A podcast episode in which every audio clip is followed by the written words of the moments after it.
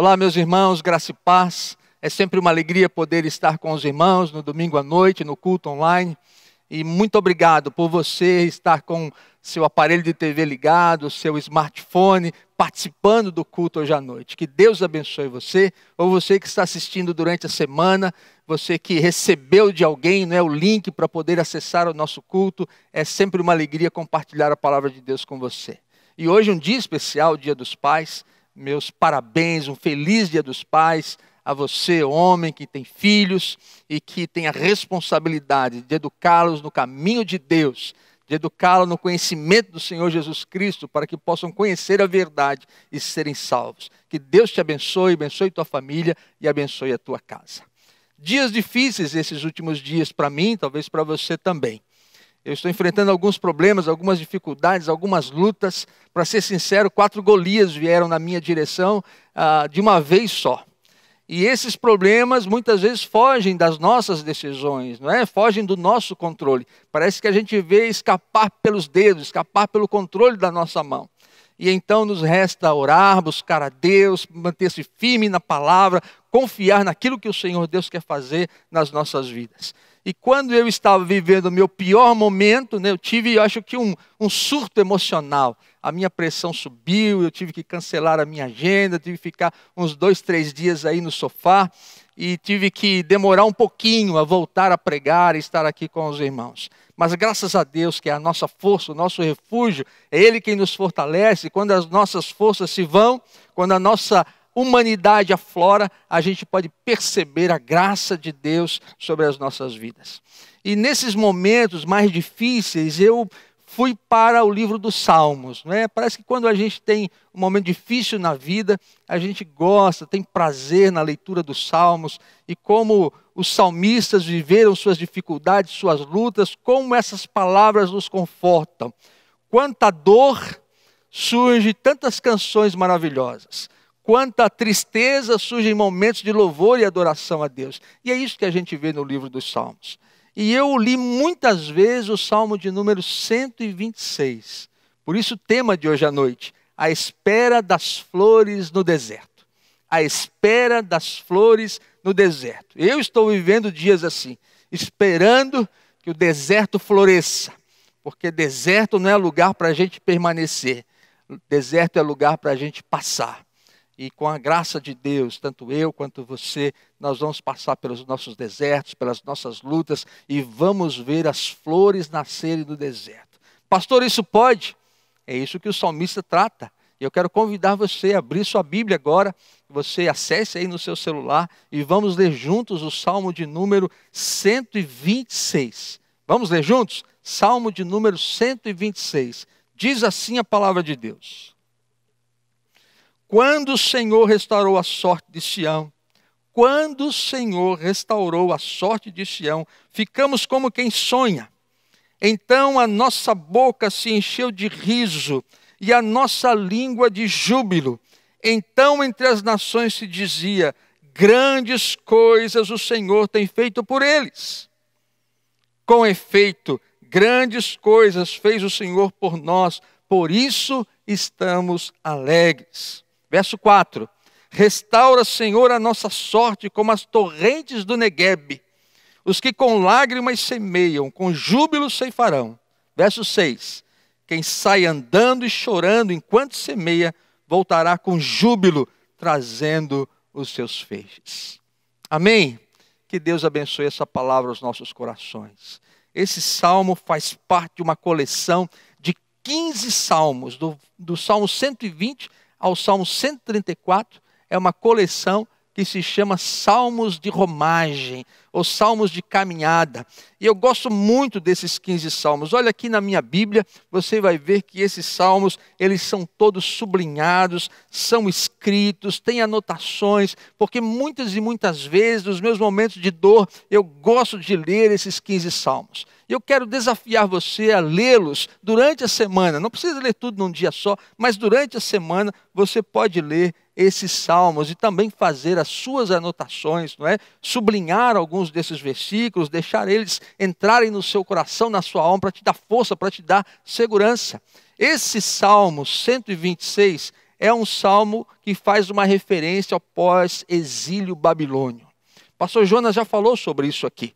A época em que o rei Nabucodonosor cercou Jerusalém, conquistou Israel, foi um sofrimento durante três anos né, de cerco, onde os israelitas ficaram sem água, sem comida. Foi algo terrível. E Nabucodonosor, quando invadiu a cidade de Jerusalém, ele destruiu os muros, destruiu o templo, destruiu as casas das pessoas. O livro de Lamentações conta toda essa tristeza. Muita gente levada como escrava para a Babilônia, deixando filhos para trás, deixando parentes relata que crianças andavam nas ruas de Jerusalém clamando pelos seus pais, crianças querendo mamar e não tinha a presença da sua mãe, porque tinha sido levada escrava lá para a Babilônia. Tempo muito difícil. E depois de 70 anos, o rei Ciro, então, é, conquista a Babilônia, o Império Medo-Persa, e liberta os judeus para voltarem para casa. E esse salmo faz a referência a esse exílio, ou a esse pós-exílio. Né? O povo está liberto agora, o povo está voltando para casa, o povo está na caminhada para Jerusalém, está subindo o seu Sião, está subindo a montanha. E chegar em Sião, chegar a estar em Jerusalém, a referência ao povo de Deus, é sinal de vitória.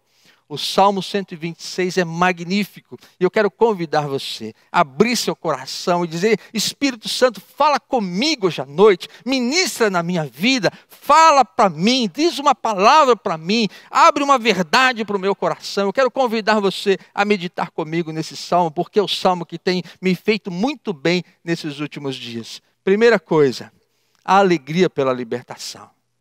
O povo diz assim: ficamos como quem sonha então a nossa boca se encheu de riso e a nossa língua de júbilo. Grandes coisas fez o Senhor por nós e por isso estamos alegres.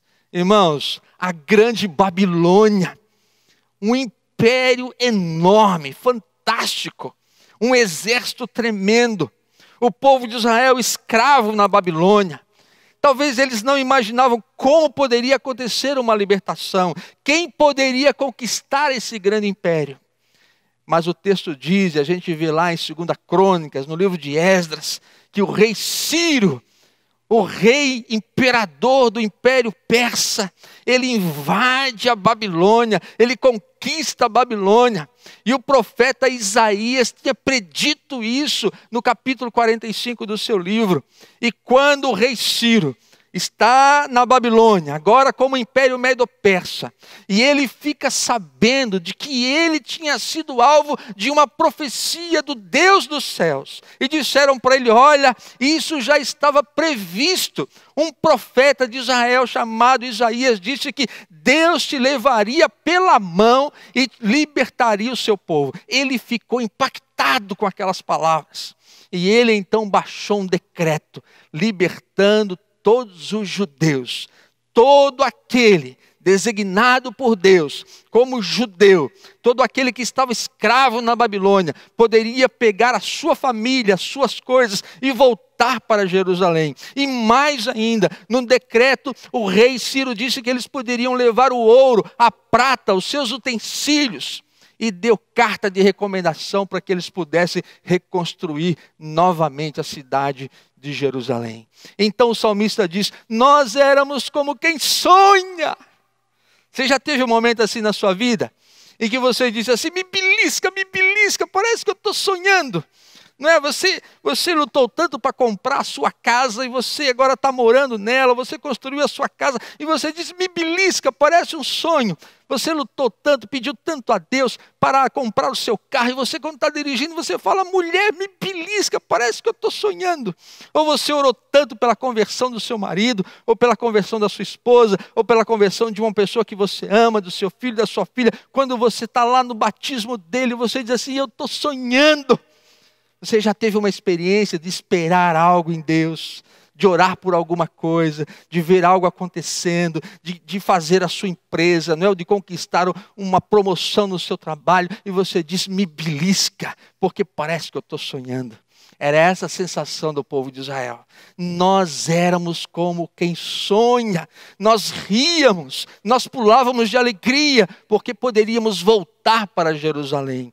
E aí as outras nações, que eram também escravas na Babilônia, que agora era o Império Persa, começaram a ver aquele povo voltando para casa e de perguntar o que, que está acontecendo. O rei Ciro nos deu total liberdade. Então diz o salmo que eles diziam assim: grandes coisas fez o Senhor por eles.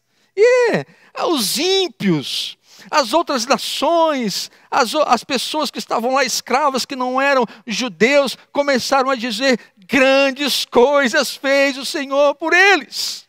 Então o povo de Israel, que agora estava indo embora, dizia assim: com efeito, grandes coisas fez o Senhor por nós, por isso estamos alegres a gente deveria dizer assim: com efeito, grandes coisas fez o Senhor por nós e por isso estamos alegres. Alegres.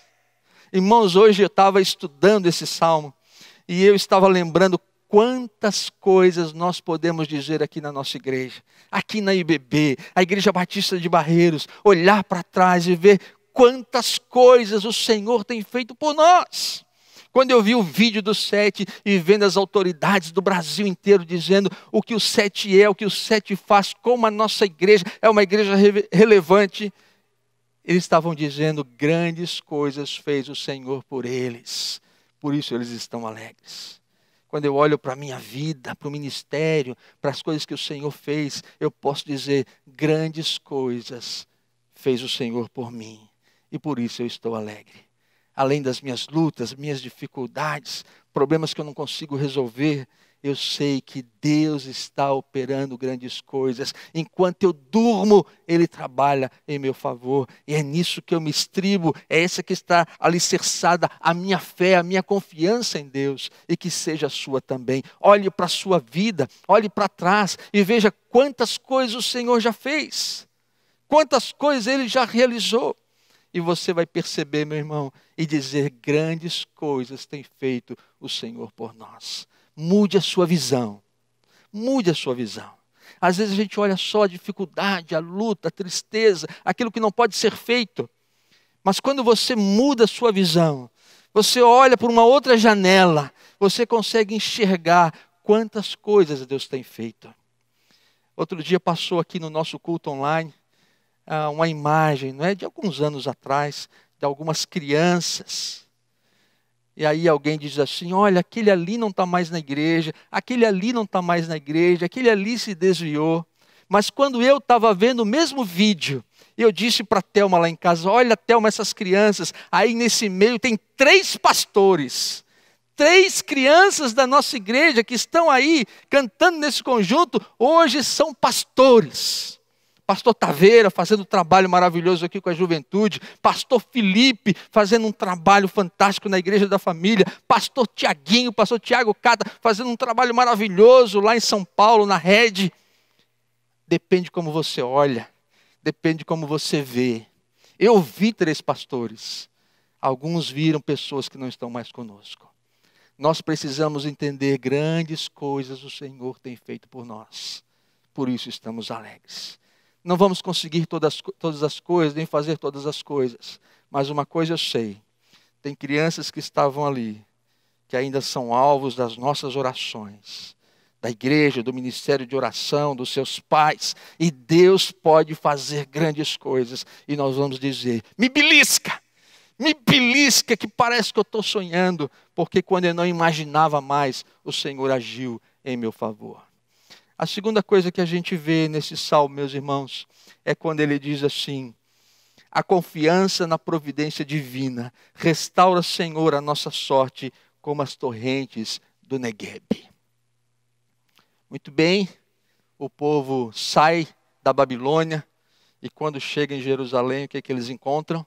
Eles estavam felizes, pulando, rindo. Encontram os muros destruídos, o templo destruído eles encontram a cidade destruída, era tudo entulho, as casas destruídas. Então eles olharam e falaram: Senhor, restaura a nossa sorte como as torrentes do Negueb. Irmãos, o Negueb é um deserto arenoso, pedregoso. Fica no sul da Palestina, fica a, a, próximo do Mar Morto. Eu tive a oportunidade de ir no deserto em volta do Mar Morto. Lá, meus irmãos, não tem vida, você só vê pedra e areia. Mas algo extraordinário acontece. Algo maravilhoso acontece. Uma vez por ano, quando começa então a época mais quente, que vem as chuvas de verão, e a neve que está lá no Monte Hermon, que você olha e você vê aquele pico do Monte Branco, aquela neve começa a derreter, e se juntam então as chuvas, e começam a formar então enchentes nas montanhas, e aquela água transborda pelos morros, e aquela água começa a vir na direção do deserto. Vem um filete de água, e daqui a pouco começa a aumentar, e não demora muito tempo, começa a formar corredeiras, corredeiras, rios no meio do deserto. E quando aquela água desce da montanha, traz junto as sementes das árvores, das plantas, das flores. E quando a água então começa a passar pelo deserto, vai largando aquelas sementes, vai deixando aquelas sementes e daqui a pouco o deserto floresce. É, meus irmãos, o deserto floresce. Lindas flores. Onde era só areia e pedra, agora é jardim. Agora tem perfumes, agora tem cores, agora tem beleza. É um milagre da natureza, é um milagre divino. E isso acontece subitamente, de repente. Você sabe o que, que eu vi lá? eu vi placas dizendo: cuidado com a correnteza. E eu só via areia e só via pedra, e eu dizia: é, eu não entendo, como assim placa, cuidado com a correnteza? É porque é para ter cuidado mesmo. Eu quero que você veja isso. Eu quero que você conheça esse milagre de Deus de transformar o deserto num jardim florido. O nosso pessoal da comunicação vai colocar um vídeo agora e eu quero que você preste bem atenção e veja como isso funciona na prática. Olha aí. O Negueb está hoje localizado no extremo sul da Palestina. Um lugar muito árido, um dos mais baixos da região. O deserto do Negueb é uma grande extensão de terra improdutiva. No entanto, quando a chuva serôdia, que cai abundantemente na região por um longo período de tempo, a água é armazenada nas partes mais altas da região. E quando transbordam, formam as torrentes, que invadem o deserto, trazendo grande inundação e transformando a terra árida em um rio que produz vida.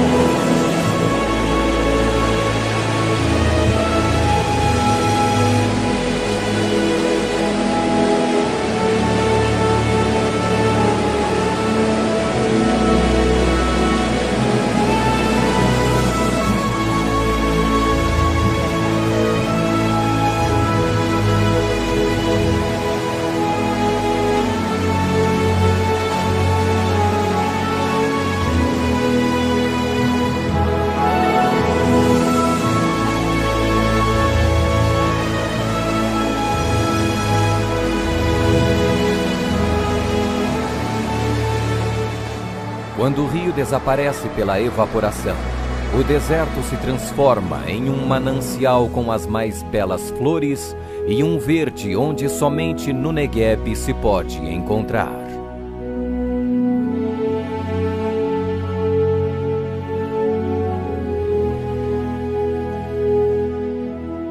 Ó Senhor, faze com que prosperemos de novo, como as torrentes no Negueb. Você viu? Que maravilha! Que milagre extraordinário! Que beleza! Deus faz coisas extraordinárias. Você precisa aprender que fé não é para ter, fé é para viver. E eu venho repetindo isso aqui, porque isso que eu tenho dito para mim, eu não quero apenas ter fé, eu quero viver pela fé.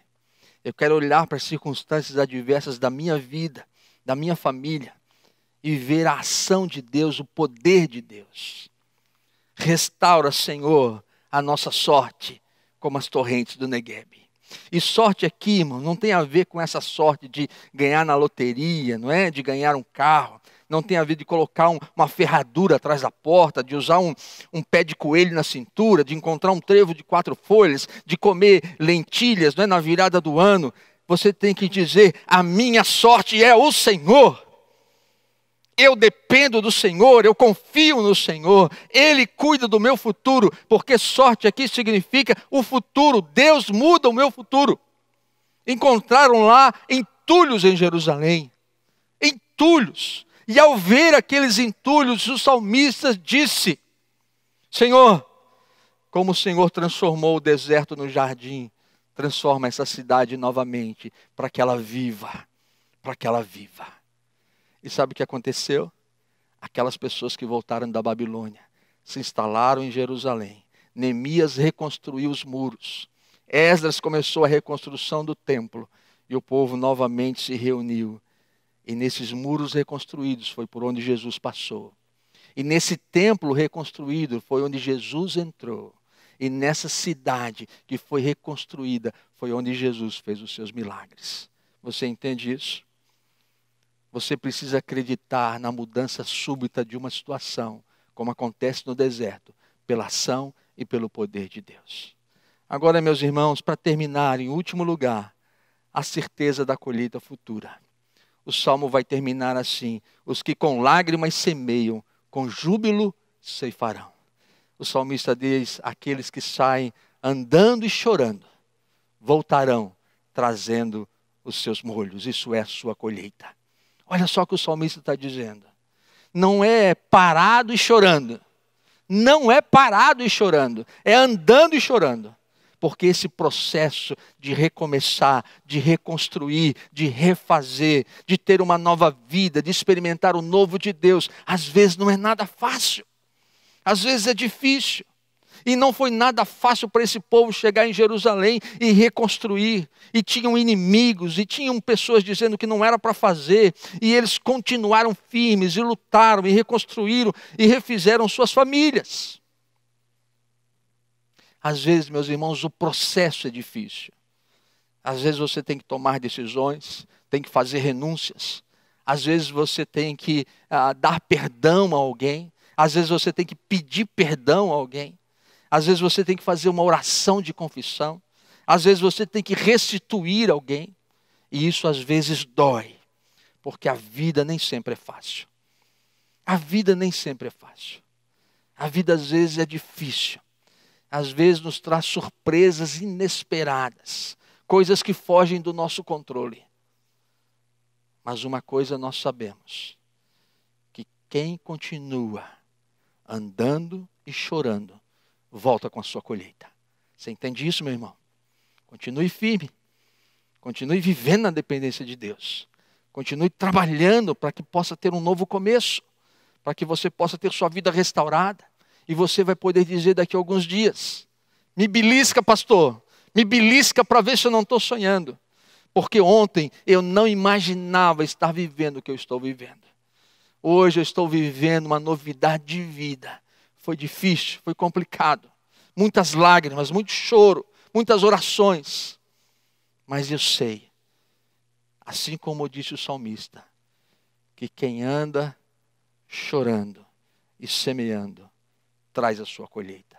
Às vezes a própria pregação do evangelho, às vezes é com lágrimas, é com dificuldade, é em oração, oração por um filho, oração por um marido, oração por uma situação, alguém que você quer ver salvo, e você está semeando a palavra, você está semeando o evangelho, pastores estão pregando e às vezes choram ao ver a incredulidade, ao ver o coração endurecido, a não ver mudança naquela vida, mas confie, confie, meu irmão, minha irmã, confie, aquele que sai andando e chorando, semeando, semeando a palavra, semeando o amor de Deus, semeando a sua fé, ele vai voltar trazendo a sua colheita. E é isso que eu quero para você. É isso que eu desejo para a sua vida. Meu irmão, tome isso para a sua vida. Palavra de Deus hoje à noite para você. Você vai voltar trazendo a sua colheita.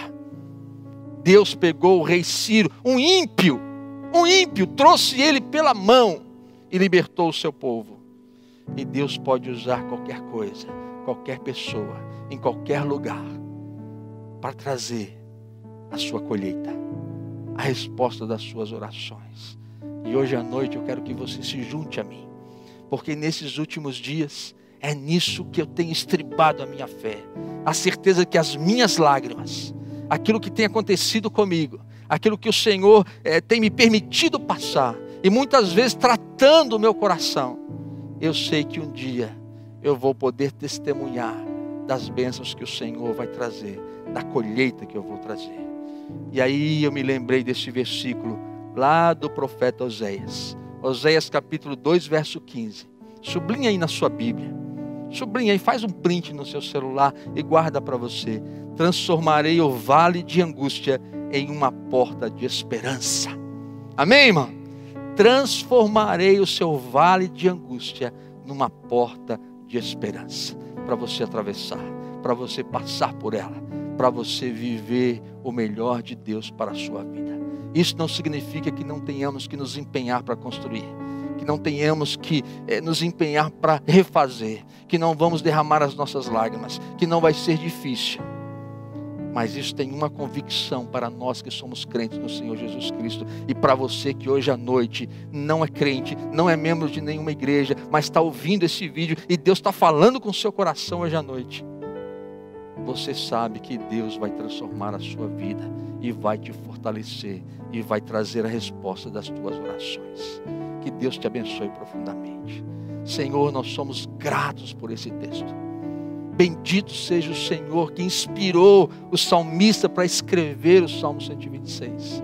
Senhor, nós queremos que a nossa vida seja restaurada como as torrentes do Negev. Nós declaramos que cremos no Senhor, cremos no poder do Senhor, nós cremos na ação do Senhor. Ó Deus, nessa noite, confirma essa palavra em cada coração que está ouvindo, em cada coração que está vendo. Que a mão do Senhor esteja nos conduzindo para que possamos trazer também a nossa colheita. Assim oramos e esperamos no nome santo e precioso de Jesus. Amém. Que Deus abençoe você. Amém.